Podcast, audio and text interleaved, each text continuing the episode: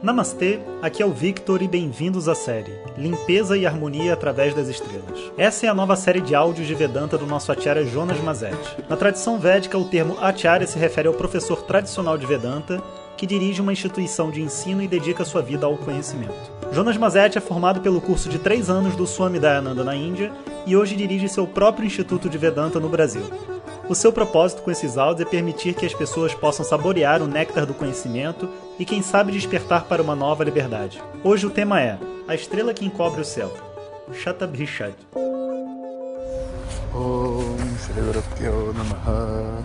Harihi Om.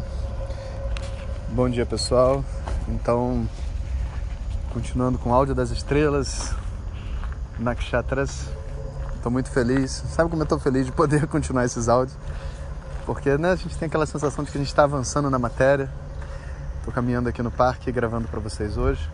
Então, hoje a gente vai falar sobre a próxima estrela que se chama Chata Bichat. Esse Bichat tem dois significados. Pode ser assim, uma cura ou um curandeiro, né, um médico, e chata significa cem, centenas ou é um número que você usa para muitas coisas. Quando você tem assim infinita, você pode usar chata, sahasra chata, tipo centenas de milhares, né, é, dezenas de centenas. Sabe quando você dá um, uma faz uma hipérbole, né? A gente usa muito isso no sânscrito também. Então chata bichat é esse essa estrela que está associada à cura, está associada à medicina né, e está associada aos conhecimentos profundos. A deidade é Varuna. E para a gente entender a estrela, a gente precisa entender essa deidade que é Varuna. Varuna, então, é aquele que envelopa o céu, né? O significado da palavra Varuna, aquele que cobre o céu. Então, de dia o céu está claro, de noite o céu está encoberto né? E essa deidade que envelopa o céu é chamada de Varuna. Então o símbolo, né, de Varuna é aquele símbolo que você todo mundo conhece como o zero budista, sabe? Que é só um círculo, ou seja, é um sol que foi envelopado. Isso é um conceito muito interessante da gente compreender, sabe? Porque é, existe uma conexão, acho que natural, com esse símbolo do círculo, né? E eu acho que muitas pessoas se confundem, mesmo através do budismo e de outras linhas assim. As pessoas consideram o, o círculo como um símbolo do vazio, sabe? Mas como vazio, ele não vai ter um significado apropriado para nossa mente, porque pensa bem, o vazio, a não existência, seja lá o que a gente quiser usar, né? Se a gente nos conecta com um símbolo para o nada, para o vazio, então o que, que a gente está vendo através do símbolo? Nada. mas, mas não é assim, né? A gente se conecta com esse símbolo e através desse símbolo a gente faz uma, uma referência interna, né? E a referência interna não é ao nada, mas é aquilo que é capaz de encobrir todas as coisas que são reveladas para mim. O nada é só um efeito aparente. Tipo assim, você abre uma sala e você fala assim: tem alguém aí? Aí vão dizer: não tem ninguém. Eu fui lá, professor, na sala e não tinha ninguém. Mas não tinha ninguém porque eu tinha uma expectativa de achar uma pessoa ali dentro. E como essa expectativa não foi atendida, eu digo que lá não tinha ninguém. Mas ninguém não é um objeto. Se eu abro uma gaveta e falo, tem uma coisa na gaveta, eu falo, não, não tenho nada. Não tem nada que eu esteja procurando, mas tem algumas coisas ali. No mínimo vai ter o fundo da gaveta, vai ter ar, vai ter coisas. Então, o nada não é um objeto, o vazio não é um objeto. Ele é um efeito, um operador lógico dentro da nossa mente. Quando a gente busca por alguma coisa, a gente não encontra essa coisa, a gente diz que não achou nada. Mas é só uma maneira de você se expressar. Então, se você está encobrindo o sol, o sol que é evidente, está sendo encoberto, aquilo que encobre o sol, né? Esse, essa ignorância, vamos dizer assim, né? Essa cobertura, ela é representada por Varuna. Então Varuna se torna uma, uma figura muito importante dentro da tradição védica. Ele é conhecido como assim o, o senhor dos mundos ocultos, né? Já afinal de contas ele está ocultando o próprio sol. ele está associado a tudo que é do, do, submundo, sabe?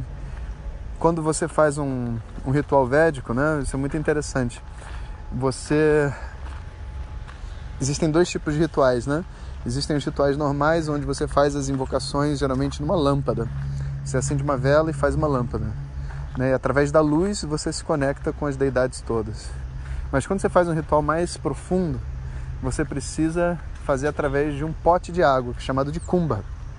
E em Kumbha, o Adipati, né, o senhor da Kumbha, antes de você invocar quem você quiser invocar, vai ser Varuna.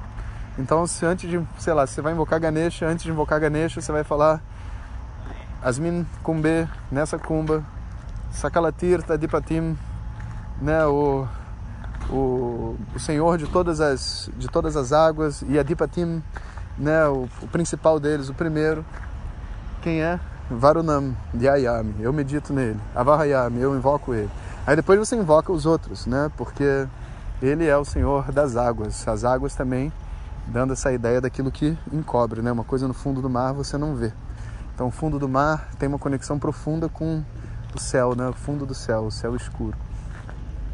É interessante que Shatabisha, né? Esse, essa estrela, Shatabishat, às vezes eles falam assim, é, como é o como é Varuna, né? E ele é a noite.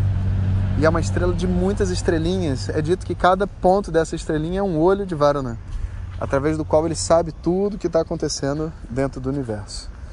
Então, a gente vai dizer que ele é aquela justiça que vê todas as coisas, que dá o resultado para todas as pessoas. Sendo o senhor do submundo, as pessoas muitas vezes associam ele a algo maléfico, mas não é. É ele sendo aquele que dá o resultado para as, as ações, né? aquele que controla o resultado, o recebimento das ações, ele se torna o que a gente chama de um karma paladata, um, um, um juiz, né? E o juiz, ele tem que ser imparcial, né? Ele não pode dar um resultado dependendo da cara do cara. Ele tem que ver o que, que o cara fez. Né? E quando for uma coisa ruim, ele vai dar algo ruim. Quando for, algo bom, ele for algo, uma coisa boa, ele dá algo bom. Nesse sentido, você vai ver através de Varuna o recebimento de resultados negativos, bem como resultados positivos também.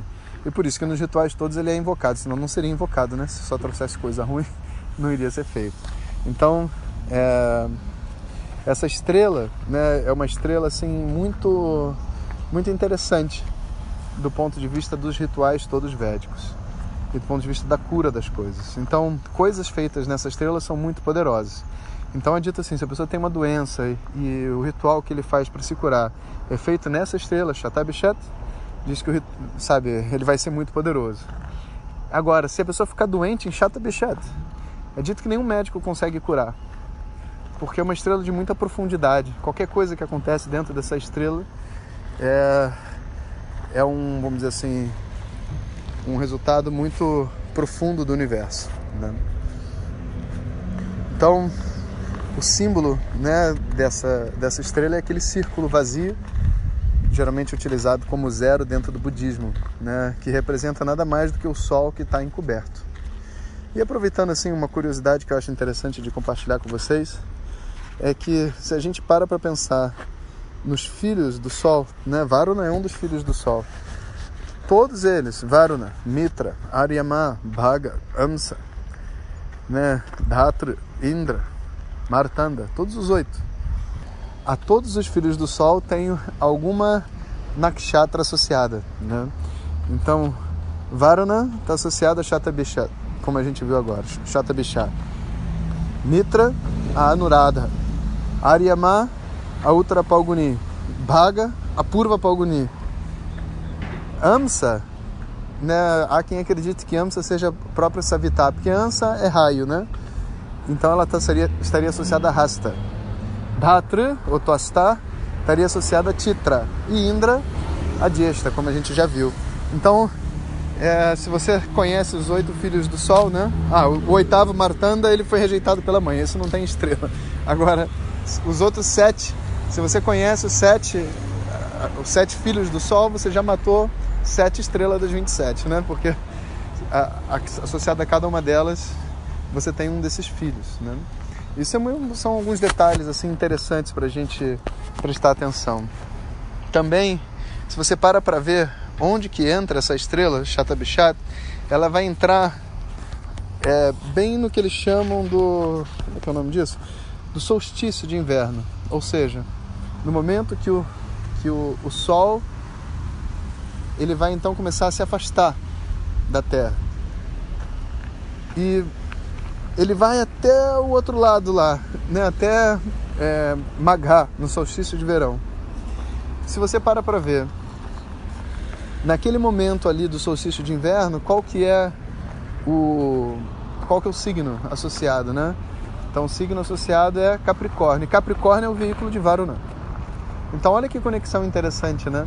É como se eles tivessem dividido todas as estrelas no, no vamos dizer assim, no que eles chamam de Dakshinayana e Uttarayana, né? Quando o Sol está mais próximo da Terra e quando ele está mais distante. E quando ele está mais distante, ele é regido todo por essas deidades de Varuna, né? Que começa em Varuna e termina com Ashlesha, porque é, Ashlesha também está associado ao submundo, porque o, o dono de Ashlesha é Naga, um dos chefes do submundo. Então, de um lado você tem Varuna e Ashlesha, né? E no, no, outro eixo você vai ter o Sol e Agni, né? São é, um, é uma compreensão muito interessante da, dessa simetria, né? De todas as estrelas. E aqui eu acho que vale também uma uma compreensão que eu acho muito importante, sabe? A gente fala muito sobre deidades positivas, deidades negativas, devas e asuras. A gente vai ler sobre isso na tradição védica, mas a gente precisa compreender que existem dois propósitos de se dizer sobre essa polaridade de forças dentro do universo. Um é que do ponto de vista prático, existe realmente a ignorância dentro do mundo e a gente tem que se proteger dela. E naturalmente a gente tem que se proteger das pessoas que vivem na ignorância, porque elas vão ferir as outras. E não é, não é verdade, não é, não é uma coisa real você imaginar que você vai conseguir tirar as pessoas da ignorância.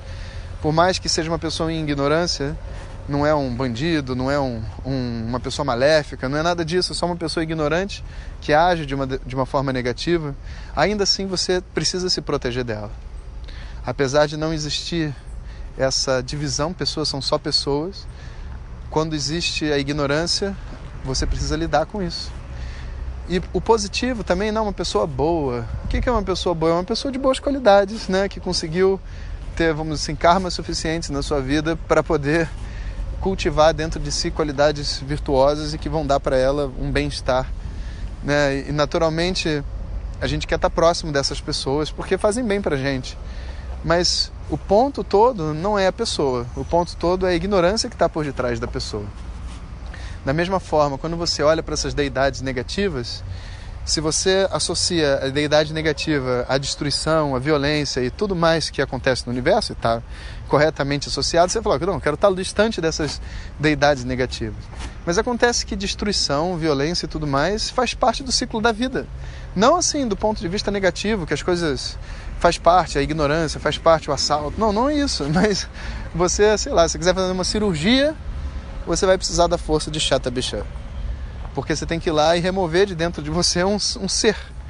Então, essa energia de remoção, de atuação, de corte, ela é uma energia necessária para manutenir a vida, sabe? Não é algo negativo. Então, não existe deidade negativa. Algumas pessoas vão dizer assim: ah, o Senhor da Morte é uma deidade negativa. Aí tem uma história que o Senhor da Morte, lembro, já contei, parou de trabalhar e daqui a pouco os, de, os devas foram lá e falaram, pelo amor de Deus, volta a trabalhar que tá, população da Terra está aumentando muito, a gente precisa fazer alguma coisa. Né? Tudo tem um propósito. Então, a gente só chama de negativo aquilo que, devido à nossa ignorância, né, a gente está tentando evitar. Seja para não se machucar, seja para preservar um certo conforto de vida, uma certa visão. Então, Varuna é uma das grandes deidades da tradição védica adorado por todos os brahmanes que fazem as suas romas, os seus rituais védicos. É a deidade da noite, é idade, uma deidade de poderes infinitos do fundo do mar, de todo o, o céu azul escuro, né, que vem de noite e cobre a terra. Om Shanti Shanti Shanti Hare Om Shri Guru Pyo Namaha Hare Om Compartilhe com seus melhores amigos. E se você quiser receber nossas mensagens diretamente no seu WhatsApp, clique agora no link que vem junto com o título. Para outras informações, www.vedanta.com.br Om Tat Sat.